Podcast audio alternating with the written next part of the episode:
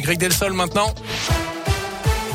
À la une, souvenez-vous, c'était il y a deux ans, jour pour jour, le 17 mars 2020. Les Français connaissaient leur premier jour de confinement pour freiner la propagation du Covid.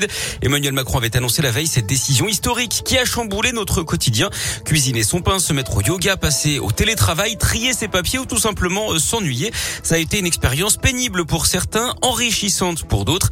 Radioscoop vous a demandé quels souvenirs vous conservez de ces deux mois hors du commun. Oui, c'était compliqué puisque professeur, donc euh, à faire euh, mon cours de chez moi avec des élèves qui étaient là mais sans être là. Ouais, un peu plus de lecture et ouais, on essaie de passer le temps, effectivement. Je me sens beaucoup plus indépendante dans mon travail, on va dire. C'est pas une période qui m'a beaucoup euh, affectée. J'étais en révision pour des concours, donc euh, j'ai surtout travaillé et j'ai pas vraiment euh, senti le, le, la différence entre le début et la fin du confinement parce que j'étais dans ma chambre. Mettre à jour dans des papiers, euh, faire des travaux. euh. Je me suis remis à faire du montage vidéo et à travailler mes vidéos, à trier mes photos, à classer, à numériser et tout. Du coup, en vrai, c'était un bon temps euh, pour faire ça parce que c'est chiant sinon.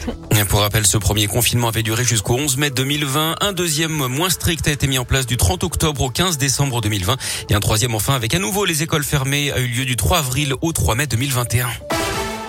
Des aides pour contrer la hausse des prix. Le gouvernement a présenté hier son plan de résilience avec donc des aides pour les pêcheurs, les éleveurs, les transporteurs, mais aussi pour l'ensemble des entreprises qui voient leur chiffre d'affaires fortement impacté par les dépenses en énergie. Jean Castex a annoncé également que la baisse de 15 centimes du litre de carburant accordée à partir du 1er avril et pour 4 mois sera étendue au gaz naturel et au GPL. Elle concernera les particuliers et les professionnels.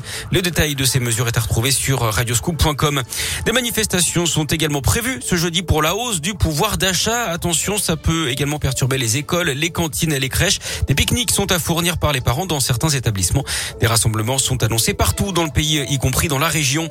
Les suites du drame de Villefranche, une femme de 27 ans avait été retrouvée morte chez elle lundi. Son ex âgé de 25 ans est retrouvé inconscient sur place, a été mis en examen pour homicide par conjoint et placé en détention provisoire.